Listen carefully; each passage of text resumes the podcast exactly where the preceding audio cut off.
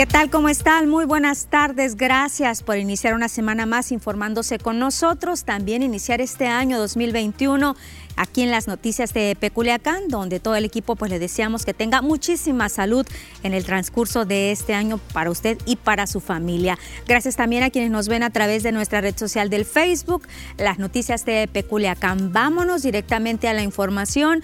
Qué mal que iniciemos este año con balaceras. Es una nueva balacera a las afueras de un conocido antro en Culiacán que se encuentra por la avenida Álvaro Obregón en la colonia Miguel Alemán, que causó pánico entre decenas de jóvenes que se encontraban ahí, donde varios de los asistentes grabaron el momento en el que se escucharon los disparos y cuando todos se tiran al piso y tratan de ponerse a salvo. En los videos que circulan en redes sociales se observa el caos que se desata cuando comienzan los disparos. Yeah.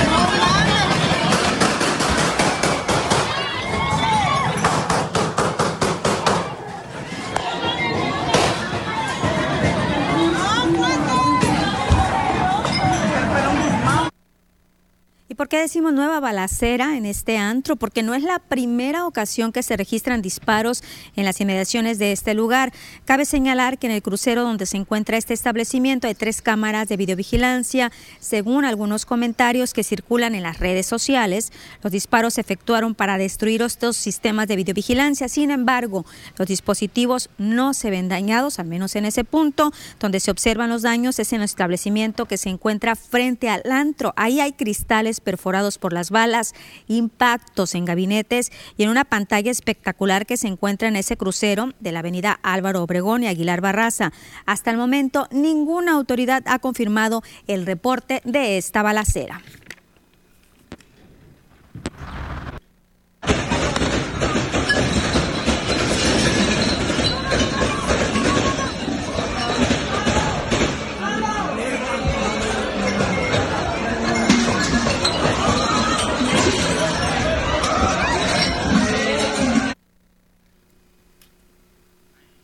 Y le decía que al menos en estas cámaras de videovigilancia pues no se ve el impacto de alguna bala, pero hay otras que sí.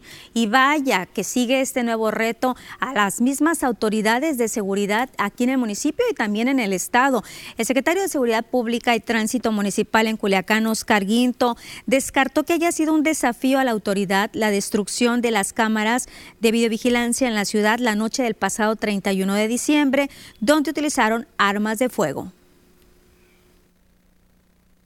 No, no, no podría ser un desafío porque fue este. Eh, estuvieron buscando el, momento, el lugar, fue exactamente a después de las 12 de la noche, del, primer día, del primer minuto del año. Eh, se confundieron o, trataron de confundirse con las demás detonaciones que hubo en otros lados. si hubiese sido de otra forma o en otro momento, a la luz de día o, o con más gente, pues posiblemente. Y es que el secretario de Seguridad Pública aquí en Culiacán no dio cifras, dijo que fueron dañados el 30% de estos dispositivos de vigilancia que tienen en el municipio. El último registro que tienen las autoridades es de 400 cámaras. Este lunes los ventanales y paredes cercanos a estos aparatos muestran estos impactos de bala. No nada más fue aquí en Culiacán, también allá en el puerto de Mazatlán, sujetos armados dispararon la madrugada del pasado viernes contra estas cámaras de videovigilancia instaladas en el puerto. En dos videos compartidos en redes sociales se aprecia hombres que detonan sus armas de alto poder en contra de dichos aparatos. Los puntos donde fueron captados son por la avenida Múnich y el libramiento Luis Donaldo Colosio en el fraccionamiento Mar de Cortés frente al Panteón Renacimiento. El otro lugar fue por la avenida Ejército Mexicano y Río Grijalva en la colonia Insurgentes. Estos videos difundidos fueron grabados por personas que iban a bordo de vehículos y tuvieron que parar su marcha, protegerse ante el temor de recibir una bala perdida. La anotación de armas de fuego en Mazatlán fue reportada en diferentes zonas de esa ciudad durante la velada de Año Nuevo, pero por parte de las autoridades policíacas, pues no se han informado si se logró la detención de alguno de los responsables.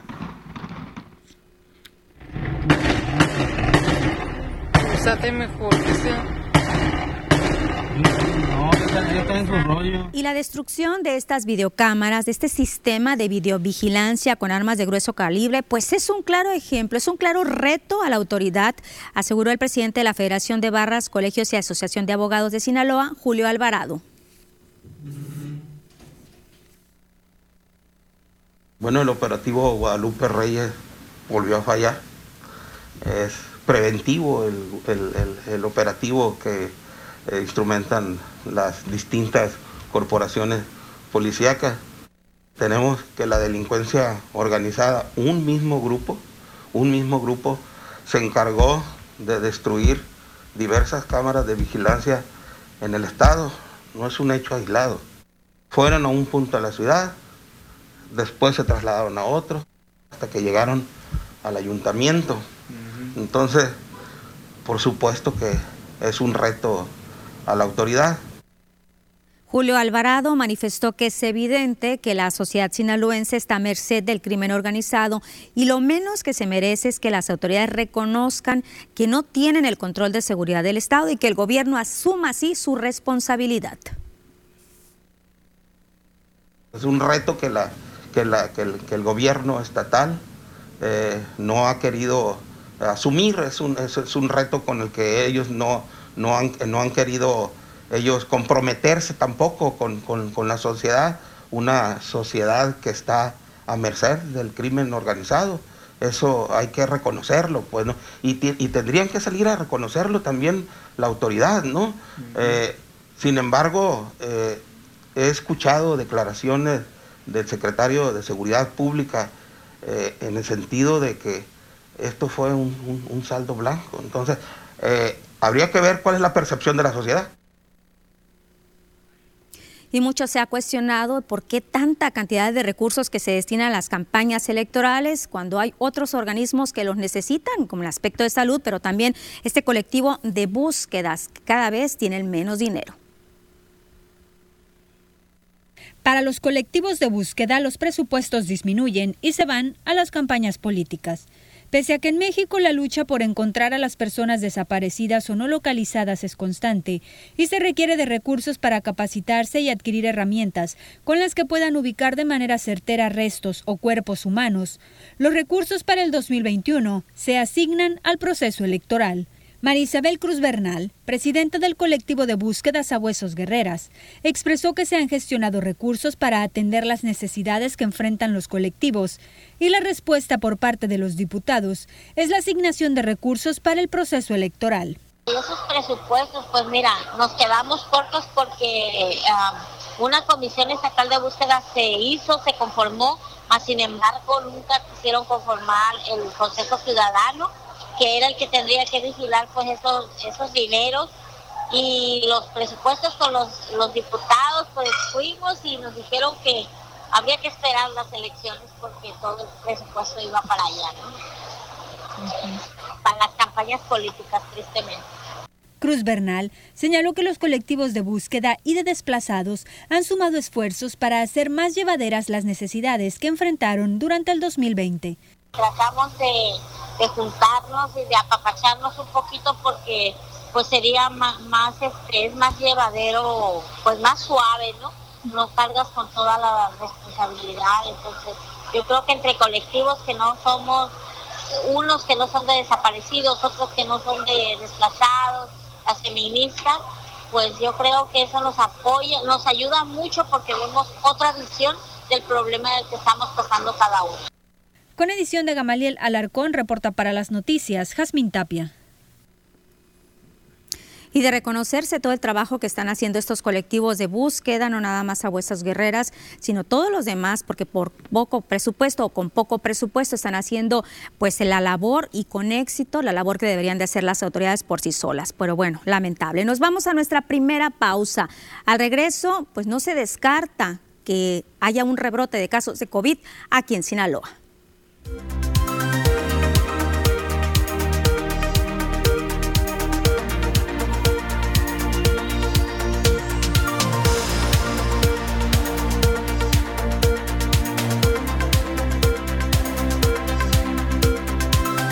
Tenemos comentarios en el Facebook. Kevin Muñoz, gracias por lo que nos dice. Nos manda saludos a todos en el programa. Un fuerte abrazo también para ti. Carlos Tizoc dice: Hola, feliz año. Saludos desde la Cañada. Valparaíso, en Zacatecas. Cristian Ramírez, feliz día del periodista a todos los de este gremio. La Unión de Comerciantes del Centro de Culiacán les desea lo mejor. Gracias, Cristian. Giselle Villa, feliz inicio de semana. Lupita, gracias. Giselle dice, Dios, qué susto se llevarían esos muchachos, muchachos en el antro. Efectivamente, qué susto. Dayanara Paola Peña nos dice, hola Lupita, qué gusto verte en Facebook este 2021, lo mejor para ti en este 2021. Dicen que anda también un grupo de timadores del agua cobrando a domicilio. ¿Qué sabe de eso Lupita? Dice aquí en Culiacán también. Buenas, eh, buenas tardes y buen inicio de semana y ojalá que Cruz Azul ya sea campeón. Ahorita se lo decimos a Miguelito. Pues no se ha comentado nada, este Dayanara, habrá que checar. Giselle Piña dice, eh, Villa dice, y feliz año 2021, mis mejores deseos. Gracias de, de, verdad, Giselle, para ti, para toda tu familia, así como a todas las personas que nos están acompañando en esta red social del Facebook. Gracias de verdad a todos. Arnulfo Torres dice, feliz año, Lupita lo mejor para ti y tu equipo de TDP. Les mando un cariñoso abrazo. Igualmente, Arnulfo, un cariñoso abrazo para usted. ¿Cómo se la pasaron? Cristian Ramírez, muy feliz año. Hoy 4 de enero le deseamos un feliz día al periodista y ya nos reitera este, esta felicitación por parte del gremio de la Unión de Comerciantes del Centro de Culiacán, que nos sea lo mejor. Vámonos a las noticias, ahorita regresa al Facebook.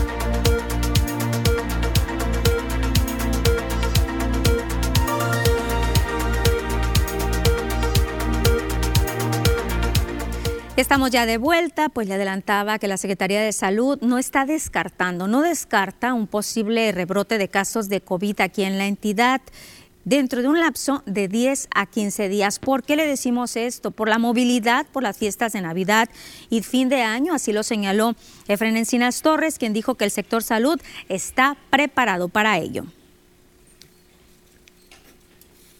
Ahorita nosotros no hemos tenido ningún impacto mayúsculo. El porcentaje de ocupación de camas hospitalarias sigue siendo más o menos, oscilan entre un 18 y 21%, ¿no? Promedio tenemos un 80% de capacidad de respuesta en el estado. Guasave como tal, de hecho, tiene un porcentaje del 8% de ocupación, tomando en cuenta todas las camas que tenemos de COVID, principalmente el Hospital General.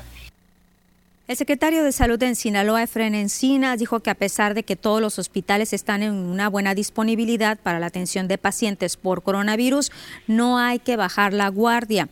Destacó que existe la vacuna contra COVID, pero debemos seguir aplicando las medidas de sanidad. Asimismo, dijo que aún no hay una fecha específica para que la vacuna llegue a Sinaloa. Destacó que están en la espera de que las dosis que envíe la federación, pero también dijo que el mismo gobierno del estado está gestionando la posibilidad de adquirir más dosis con el fideicomiso de los 20 millones de pesos. Una fecha puntual no la tenemos todavía, no sabemos que es en el mes de enero en teoría, en estos primeros 15 días debemos de tener la primera remesa de lo que nos pudiera enviar el área de salud federal. Esperemos que así sea, ¿no? Estamos en ello y diariamente pues haciendo las gestiones pertinentes. pues esto se pudiera dar, este rebrote de 10 a 15 días. Vamos a ver cómo están las cifras actuales, cómo están las cifras hasta este momento, qué es el reporte, cuál es el reporte que nos tienen las autoridades de salud a nivel nacional. Confirmados 1.448.755 sospechosos.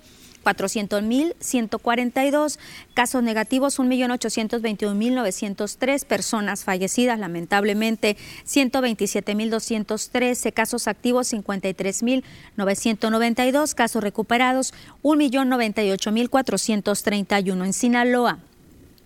Hay que guardar estas cifras para ver cómo están dentro de este lapso que nos dice el secretario de Salud, 10 a 15 días. Casos confirmados aquí en nuestro estado, ahorita se van a detener las cifras, ahí están ya 26.547 sospechosos, 1.117 fallecidos, 4.231 y recuperados 21.896. Los municipios, ¿qué municipios siguen al alza? Casos activos 420, de ellos hay 43 en Ahome, 3 en Angostura, 3 Badiraguato, 1 en Concordia, 0 en Cozalán, 229 Culiacán, 0 en Choix, Elota y Escuinapa. 5 El Fuerte, 77 Guasave, 27 Mazatlán, 2 Mocorito, 2 El Rosario, 11 en Salvador Alvarado, 1 en San Ignacio, 2 Sinaloa y 14 en Nabolato.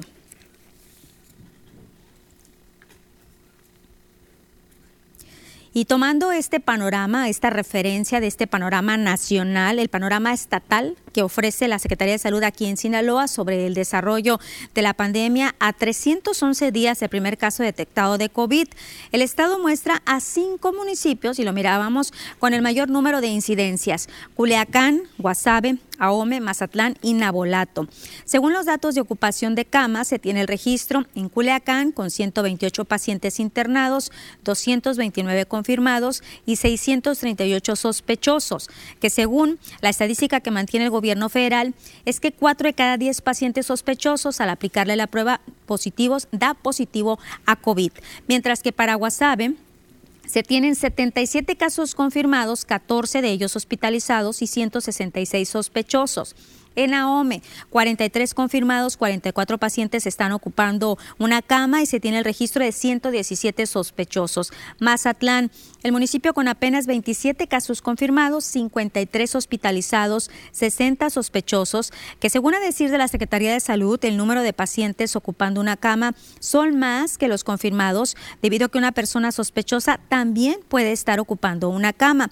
Nabolato reporta 14 personas confirmadas, ninguno hospitalizado, pero mantiene 46 personas sospechosas. ¿Y qué pasa con la aplicación de la vacuna contra la influenza? ¿Todavía tiene el sector salud aquí en el estado? Pues sí, todavía tiene. La Secretaría de Salud está llamando a la población a aplicarse esta vacuna.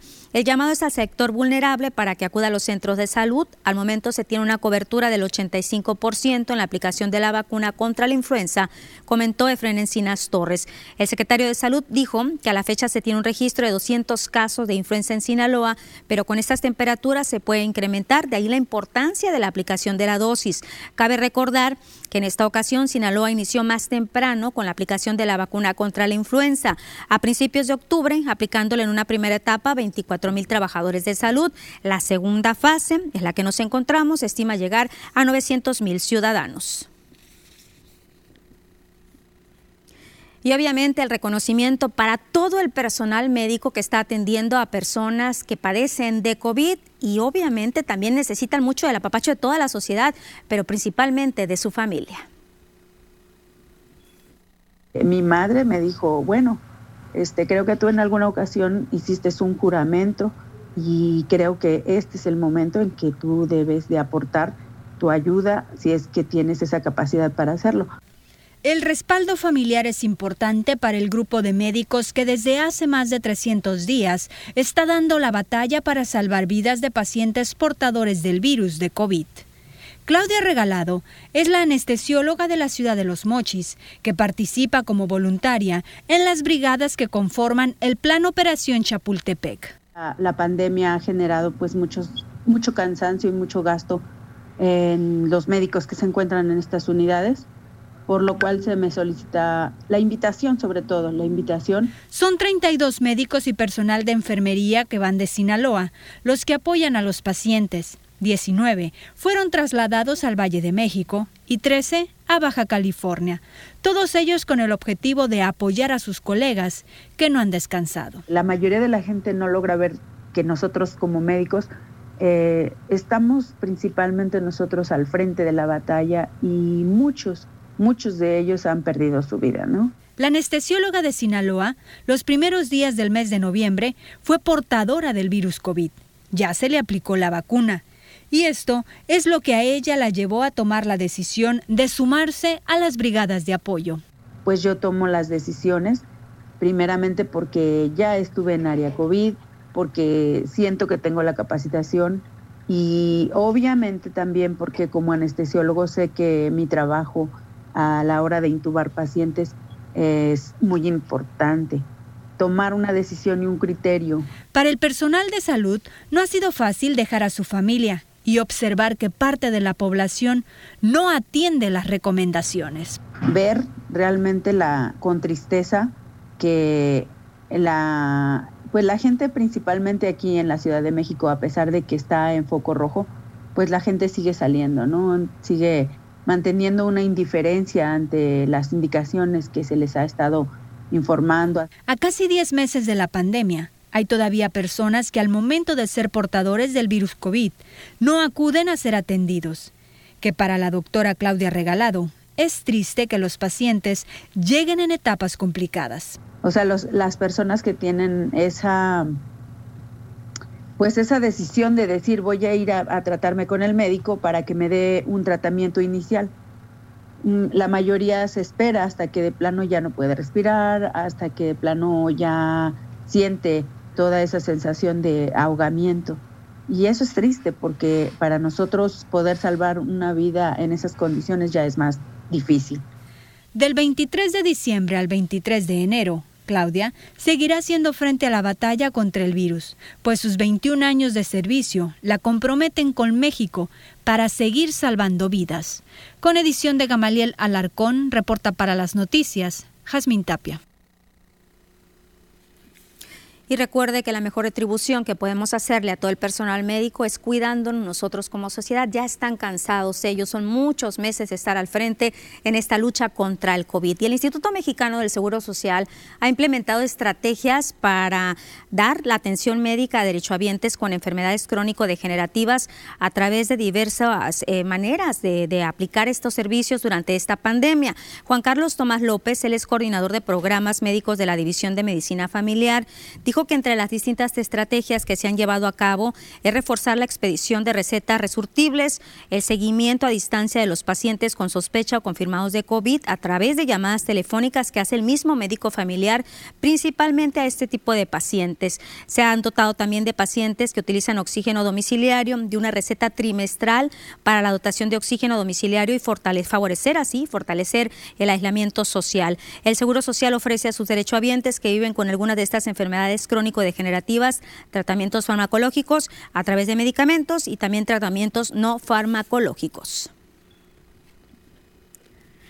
¿Y cuál es el reporte que tiene la Secretaría de Salud aquí en Sinaloa durante las atenciones que se brindó en este fin de año? Destacan dos personas heridas por arma blanca en el Hospital Integral del Rosario. En ese mismo sitio se atendió a heridos tras accidente de camión de jornaleros. Hubo 24 lesionados no graves, solo múltiples lesiones y contusiones. Una incidencia en el Hospital Integral de Sinaloa de Leiva. Una persona herida de mano y muñeca, secundario ataque de perro. Esto fue en el Hospital Integral de Mocorito. En el Hospital General de Culiacán atendió a un paciente con heridas múltiples contundentes sin daño a órganos. También reporta la Secretaría de Salud el primer nacido vivo del año 2021 en el Hospital General de Guasave. Fue un niño que pesó 3 kilos 480 gramos de una mamá de 30 años de edad. Acompáñeme a una pausa, enseguida regresamos. Recuerde que también estamos transmitiendo en el Facebook las noticias de Peculiacán.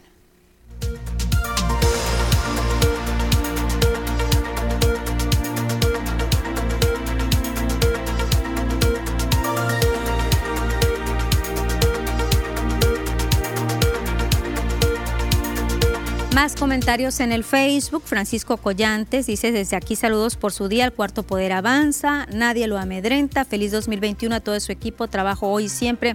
Gracias Francisco. Tenía un comentario de Francis Bernal. Nos manda saludos. Por acá, está llegando otro comentario. Ahorita lo encuentro, permítame tantito, ténganme paciencia, como siempre les digo para poder leerlos a todos. Si se me pasa uno, mil disculpas de verdad por las mismas prisas. Aquí está. Marcelino Ramírez dice saludos cordiales desde California. Sigan informando que es muy importante. Gracias Marcelino y también a ustedes que nos sigan acompañando, ¿verdad? Es una mancuerna que tenemos todos nosotros de informar y ustedes acompañándonos. ¿Cómo vivieron este inicio de año? ¿Cómo despidieron el 2020? ¿Realmente se cuidaron? de esta pandemia que estamos viviendo, no hay que bajar la guardia. Si no se ha aplicado la vacuna contra la influenza, todavía lo pueden hacer. Recuerda estas temperaturas, estos frentes fríos, cómo nos ha ido aquí en Sinaloa, estas temperaturas actualmente que tenemos, que nos pueden afectar las vías respiratorias. En el caso de la influenza, pues nos vienen a reforzar un poco más con esta dosis de vacuna, que no duele. ¿eh? Yo ya me la apliqué, causa un poquito de molestia en el brazo, nada más un día, dos días, cuando mucho siente pesado uno el brazo, pero ahí en fuera ningún síntoma, de verdad. Antes se tenía esta creencia que la vacuna contra la influenza no se la ponían, que porque si son alérgicos al huevo o no, no causa ya ninguna reacción. Regresamos a las noticias.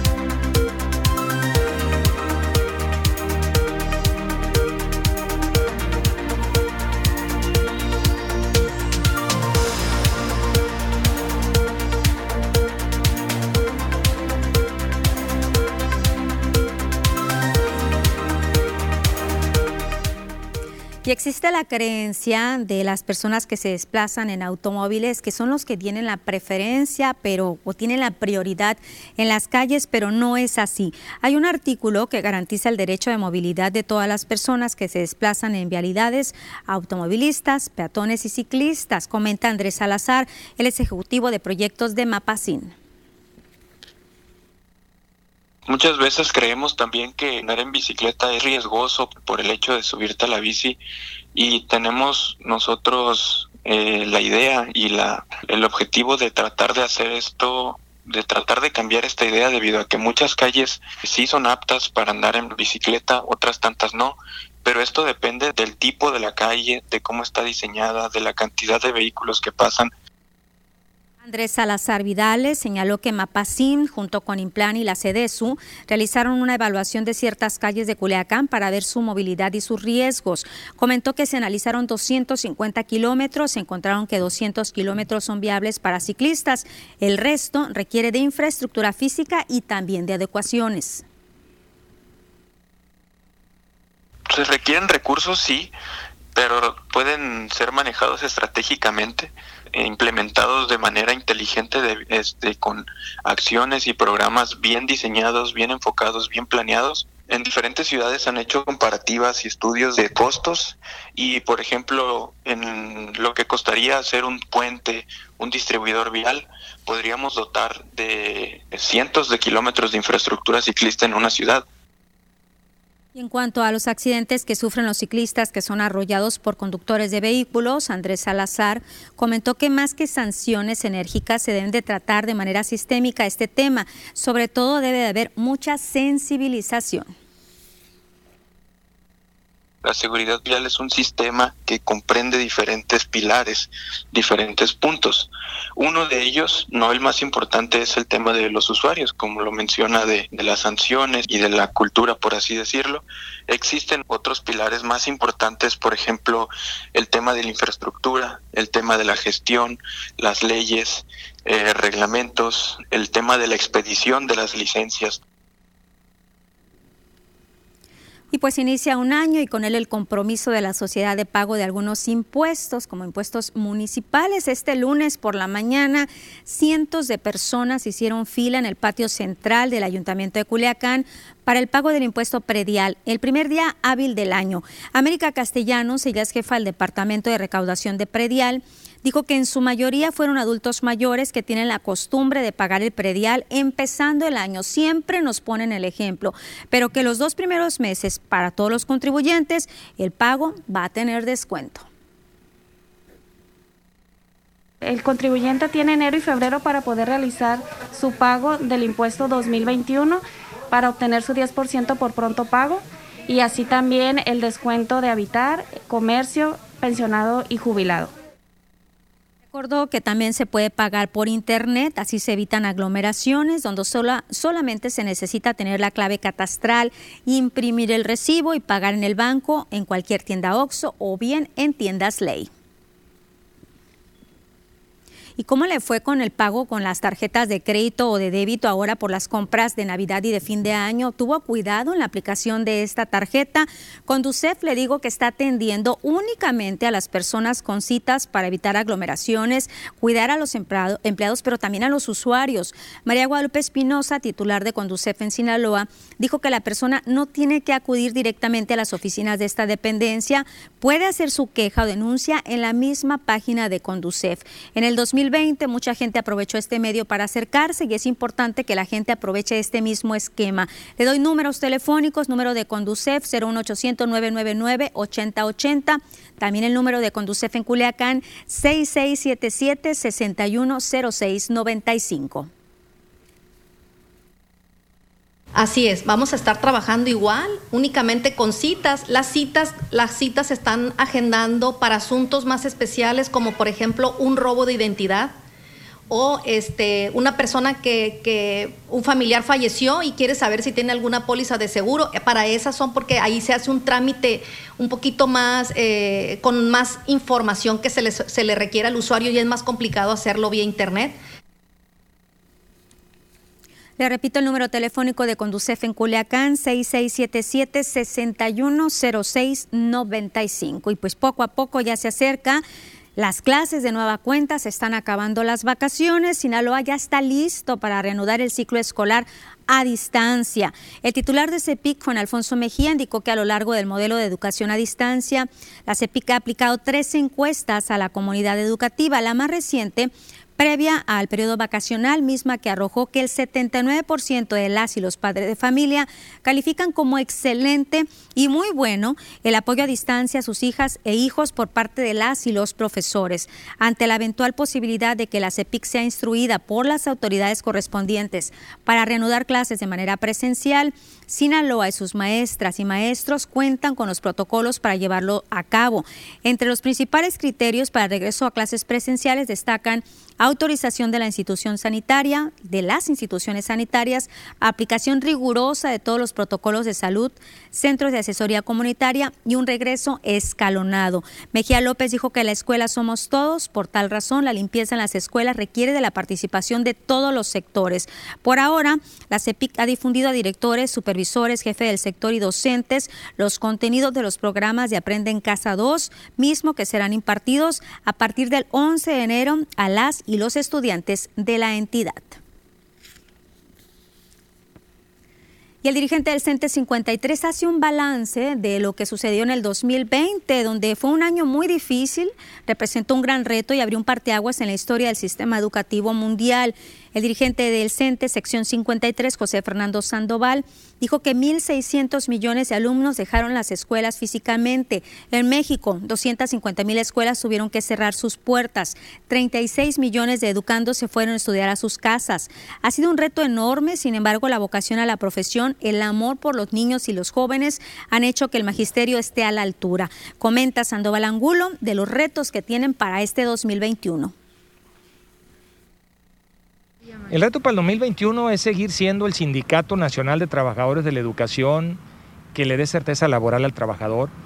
Terminamos un año muy complicado, sin embargo no hubo una quincena que se dejara de pagar, no hubo una prestación que se le conculcara al trabajador, no hubo un incremento que no se diera. Repito y lo reitero, Fue extraordinaria la gestión del gobernador para los aguinaldos. Cobás por primera vez cobró el día 15. Nunca cobraba el día 15 su aguinaldo. Jubilados al día siguiente después de los activos. Y desde CIPINA, el Sistema de Protección de Niñas, Niños y Adolescentes, van a trabajar con las dependencias de educación para vigilar que no se viole este derecho. Margarita Urias Burgos, secretaria ejecutiva de CIPINA, dijo que durante el 2020 se registró un número importante de estudiantes que dejaron las aulas debido a la falta de herramientas para las clases en línea y también la falta de recursos, por lo que se considera se tiene que evaluar las condiciones en las que se encuentran los menores para que sigan sus estudios. Dijo que la asignación de presupuesto para la educación parece que es insuficiente para enfrentar las necesidades. Señaló que se debe trabajar coordinados en busca de mantener a los estudiantes en las aulas, ya que la educación es un derecho de las niñas, niños y adolescentes. Entregue diagnóstico en ese sentido y de quienes no las reciben por condiciones eh, pues de vulnerabilidad, que vivan en sierra, que no hay este los medios eh, visuales y todo lo que tienen que acompañarse, pues trabajar en esas brechas, en esas brechas que nos dejaron, ¿no? Ya así el 80% que tenemos de niños que sí reciben, que con algunas situaciones, pues sí, sí, sí lo están haciendo y pero irnos a las brechas que nos están dejando, a por qué adolescentes se están abandonando, si es por pobreza, si es por economía familiar, si es por salud. Nos vamos a pausa, al regreso la información deportiva.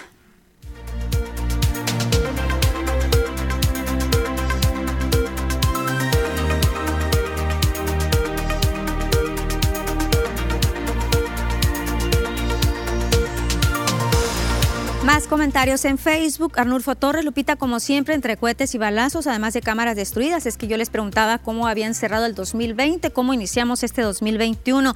Y vaya que sí, Arnulfo, de verdad, qué bárbaro. No, no es no sé cómo podemos, eh, qué, palabra poder decir, en la cantidad de pirotecnia que se escuchó, la cantidad también de balas que se escucharon el, 31 de diciembre. Marcelo Ramírez, Arturo García, sí, acá lo estoy viendo, dice saludos. Pues sí, gracias ah, también a usted. Por acá tenemos otro comentario de Mac Dani Ledesma, dice, hola Lupita, hola amiga Lupita, saludos, feliz año, me saludas a Avi. Avisaída Puro está de vacaciones, pero yo te lo saludo. Yolanda Moreno dice, buenas tardes Lupita, un cordial saludo de inicio de año 2021. Lo mejor, mucha salud y vida para ti todo y todo TVP. Bendiciones. Efectivamente, hay que desearnos eso, mucha, mucha salud y buenas vibras para todos, porque si tenemos salud, ya lo demás lo vamos acomodando ahí poco a poco. Vamos a regresar a las noticias, información deportiva.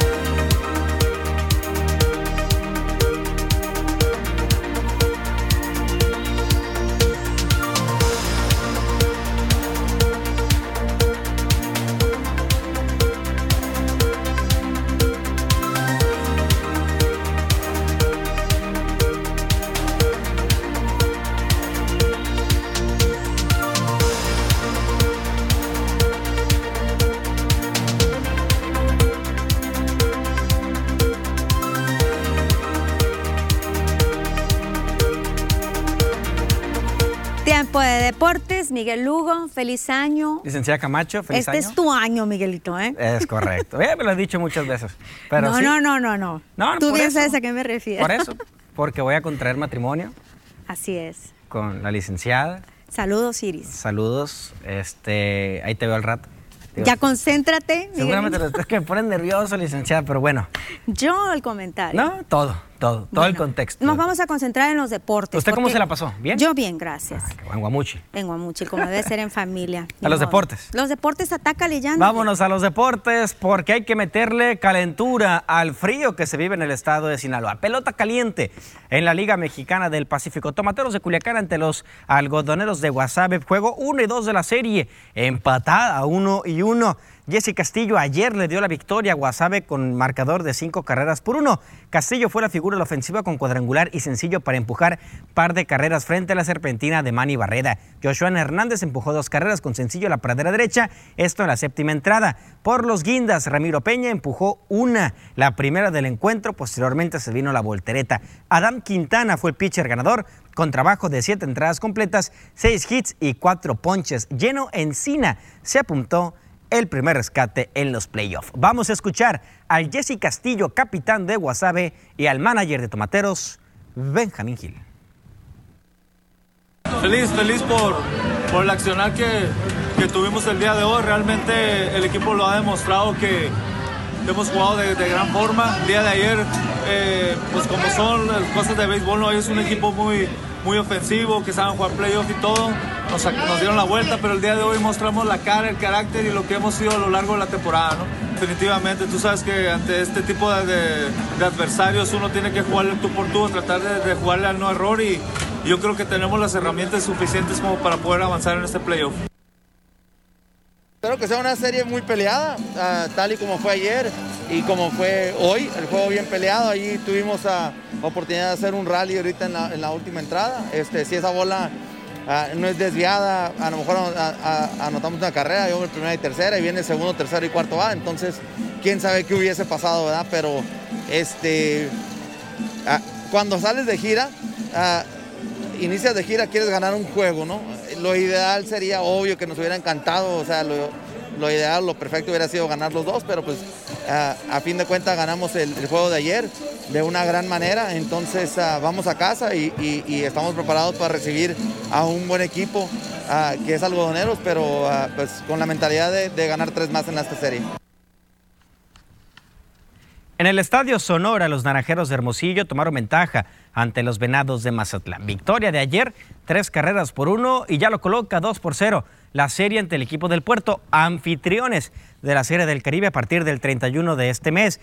Yadiel Hernández empujó carrera en la primera entrada con línea a la pradera izquierda. Norberto Obeso empujó a José Cardona con elevado de sacrificio y Jason Atondo anotó la tercera con gol pitch de Roberto Espinosa. La victoria fue para Ryan Verdugo con pelota de siete entradas completas, tres hits y cinco ponches. Fernando Salas se apuntó el primer juego salvado. En el nuevo estadio Jackie, el equipo de la tribu empató la serie con victoria de seis carreras por dos. Rally de cuatro en la tercera entrada para Ciudad Obregón. Jonathan Aranda anotó la primera con rodado de Carlos Sepúlveda. Leandro Castro empujó a Alonso Harris y a Sepúlveda con sencillo al derecho. Y Víctor Mendoza colocó la cuarta con sencillo. Jonathan Aranda volvió a anotar con wild pitch de José Pablo Ollervides. Y Leandro Castro hizo lo propio en la séptima entrada gracias a pecado de Alejandro Martínez. El triunfo fue para Dallas Martínez, quien lanzó por espacio de cinco entradas completas, tres hits, dos carreras limpias y par de ponches. Parecía que la rotación de Mexicali era la más dura de toda la postemporada, pues el bateo de, Monterrey dijo otra cosa. Ya se coloca arriba en la serie 2 por 0 gracias a victoria de 4 por 3 de ayer. Alejo López empujó la carrera en la tercera entrada con el marcador en contra 2-0 para comenzar con el ataque. Corbin Hawkins empujó la segunda para Sultanes con línea al jardín central. Roberto Valenzuela empujó una más con sencillo y el mismo Valenzuela anotó con sacrificio de Carlos Álvarez. Esto para darle la vuelta al juego con rally de a tres carreras en la séptima entrada. Hace un par de horas, la Liga Mexicana del Pacífico dio a conocer al novato del año de esta campaña, Luis Fernando Miranda, el pitcher abridor de los algodoneros de Guasave, el primer premiado con el trofeo Baldomero Melo Almada, que lo acredita como novato del año. Miranda fue colíder de victorias con 8 en 11 juegos, todos como abridor y un total de 49 entradas lanzadas con efectividad de 3.86, tolerando únicamente tres palos de vuelta entera y ponchando a 36 rivales. En la votación de la prensa especializada, Luis Fernando Miranda obtuvo un total de 58% de los votos, venciendo a Jonathan Aranda de los Yaquis de Ciudad Obregón, quien obtuvo el 17%, al igual que Rivera de Charros, Rojas del propio Godoneros de Guasave y Faustino Carrera de Ciudad Obregón. Vámonos al balompié porque los Dorados de Sinaloa anunciaron cinco refuerzos este fin de semana. Esto de cara a la próxima campaña. Adolfo Domínguez regresa el chino, el mediocampista, defensa central, Irán Muñoz también hace su retorno al Gran Pez y se incorporan Alonso Zamora, defensa central, al igual que Giovanni de León, quien viene de Toluca para reforzar la delantera. Adrián Marín, este futbolista de las fuerzas básicas de las Águilas del la América, también reforzará al equipo del Gran Pez. No fue Hugo Sánchez, no fue Matías Almeida, ni el turco Mohamed. Juan Reynoso, nuevo técnico del Cruz Azul. Juan Reynoso era la última opción de Cruz Azul para asumir el timón de cara al torneo de Guardianes 2021 del fútbol mexicano, tras la negativa de Matías Almeida y los requisitos que pidió Hugo Sánchez que fueron imposibles de cumplir. Reynoso, quien la temporada pasada dirigió Puebla, toma la escuadra cementera que vive una total incertidumbre al no saber cuáles serán las altas y las bajas de cara a la temporada que arranca para Cruz Azul el domingo en la casa de Santos Laguna. Aunque era la última opción, Reynoso es un jugador que conoce a la institución. De hecho, fue auxiliar técnico de Guillermo Vázquez cuando este último dirigió a la máquina en el Apertura 2012. También estuvo al frente de Cruz Azul Hidalgo en dos torneos de 2013, sin olvidar que como jugador vistió la casaca 268 partidos con el equipo y consiguió 14 goles. Fue uno de los que logró el último título de liga con la máquina en 1997. Juan Reynoso asume el timón de la máquina que vive una total incertidumbre a unos días de que arranque el torneo de Guardianes 2021. Así el tema de los deportes, licenciada, al final fue Juan Reynoso, el técnico peruano, viene del Puebla. ¿No le llegaron al precio a Hugo o qué? Se dice que Hugo Sánchez pedía mucho, eh, no dinero, pedía eh, llevar mano en las contrataciones, información de medios de comunicación del centro del país, quería él a su propio cuerpo técnico. Cruz Azul es muy famoso por ellos manejar ese tipo de tema, manejar quién llega, quién se va, quién trabaja. A Hugo como que no le gustó y dijo, ¿sabes qué? Pues ahí nos vemos. Y Juan Reynoso pues no tiene trabajo, lo corrieron del Puebla y ahora pues a tratar de encarrilar una máquina que tiene 23 años que no hace nada. Curiosamente Juan Reynoso fue el último capitán. Él levantó el trofeo del último título del Cruz Azul el siglo pasado para los fans de la máquina. ¿Cómo eres? Hablamos de esto y de otras cosas en el Facebook. Nos vamos a pausa.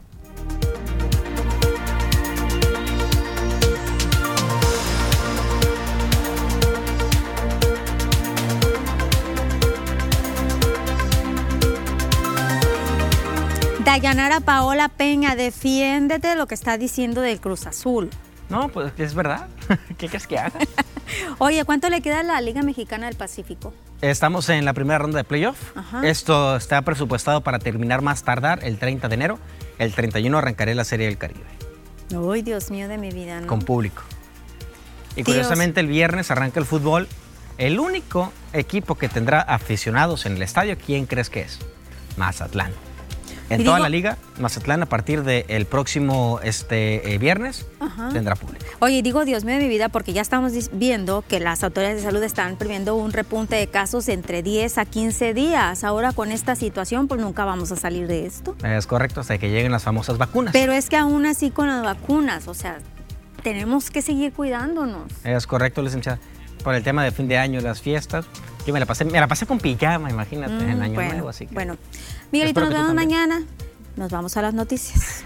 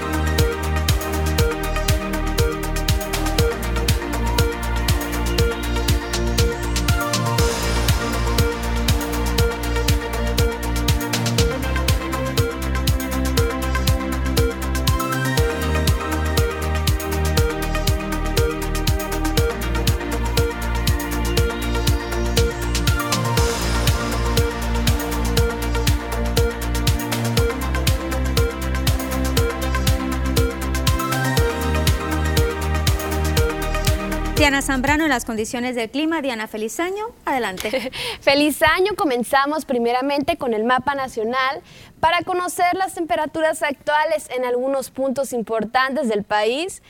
Comenzando en la frontera en Tijuana, donde actualmente se registran 16 grados la condición de cielo parcialmente despejada, al igual que en La Paz con 22 grados centígrados.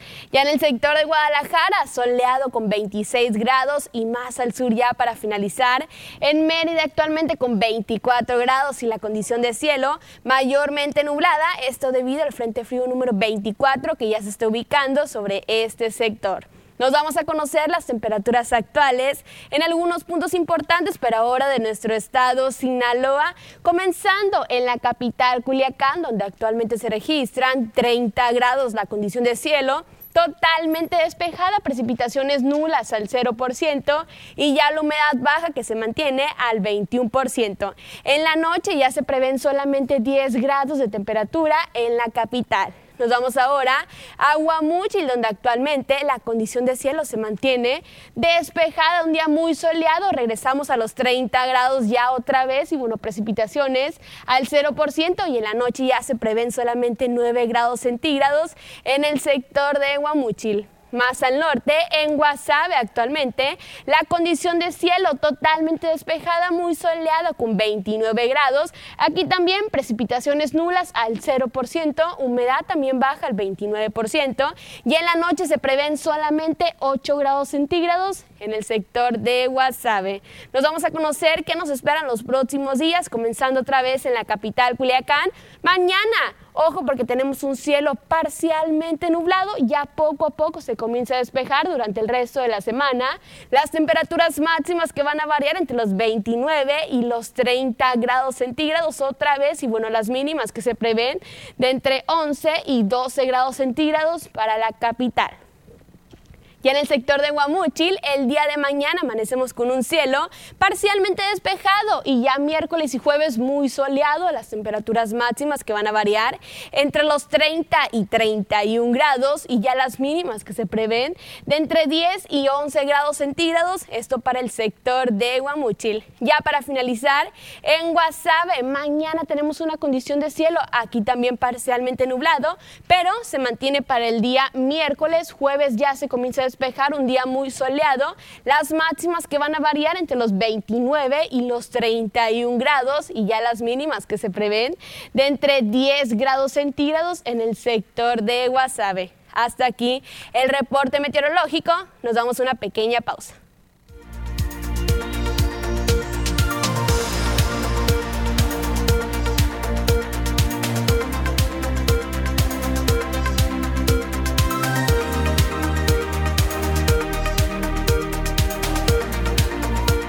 Más comentarios en el Facebook. Andrés Ortiz Bastidas, hola Lupita, feliz año. Por acá ya había leído un comentario de Dayanara Paola que le está respondiendo a Miguel. Michael MP dice, el América será campeón. Dayanara dice, sí, ojalá que este año sea el bueno para el Cruz Azul. Saludos y ojalá que ya empiecen a vacunar aquí, Lupita, en Sinaloa. Pues ya ves, eh, Dayanara, la situación del Cruz Azul está bastante crítico que ha tenido en los últimos años. Ya Miguelito ahorita le pasé los recados, tanto de que del América será campeón, dice que sí, y pero lo del Cruz Azul, pues no, no cambia de opinión. Simple y sencillamente, pues no, no le va al Cruz Azul, no tiene esperanza, ni tampoco con este nuevo director técnico. Y la vacuna, pues esperemos que sí. Se hablaba de que a principios de este mes de enero, los primeros 15 días, tendrían que llegar las primeras dosis. Recordarles que no es para la población en general, es para los médicos que están en esta primera línea o en este primer contacto con los pacientes de COVID. Posteriormente se va a aplicar esta vacuna a todos los demás médicos y así van a ir haciendo a los sectores vulnerables. Es una aplicación que se tiene proyectada para este 2021 y también para el 2022. Se tienen las vacunas del gobierno federal, pero también el gobierno del estado está buscando la manera de comprar vacunas con estos 20 millones de pesos, un fideicomiso que se realizó o se elaboró por la venta de la casa de gobierno aquí en Culiacán. Regresamos a la última parte de las noticias.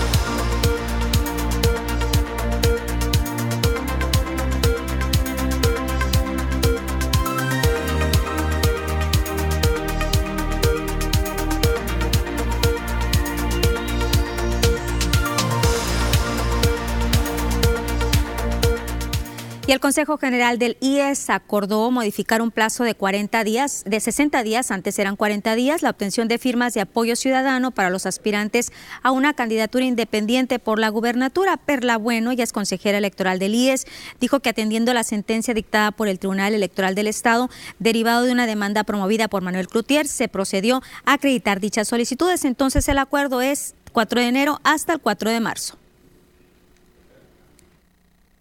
el plazo establecido en la norma y en nuestros lineamientos para las personas aspirantes al cargo de la gubernatura por la vía independiente, que este plazo para, el que, para que recaben el apoyo ciudadano correspondiente era irrazonable y desproporcional. Argumenta el tribunal que el legislador local determinó como medida necesaria el regular un plazo de 40 días para obtener el apoyo ciudadano y así garantizar la definitividad de las etapas electorales. Sin embargo, se advierte que existen medios que alcanzan el mismo fin y que a su vez afectan en menor medida el derecho a ser votado, como lo es el establecer un plazo mayor, lo que generaría un mayor beneficio para las y los aspirantes, puesto que tendrían más tiempo para obtener las firmas requeridas y a su vez garantizar los principios que rigen la materia electoral. Con esta información nos despedimos. Gracias por su atención. Nos vemos mañana a las 2 de la tarde.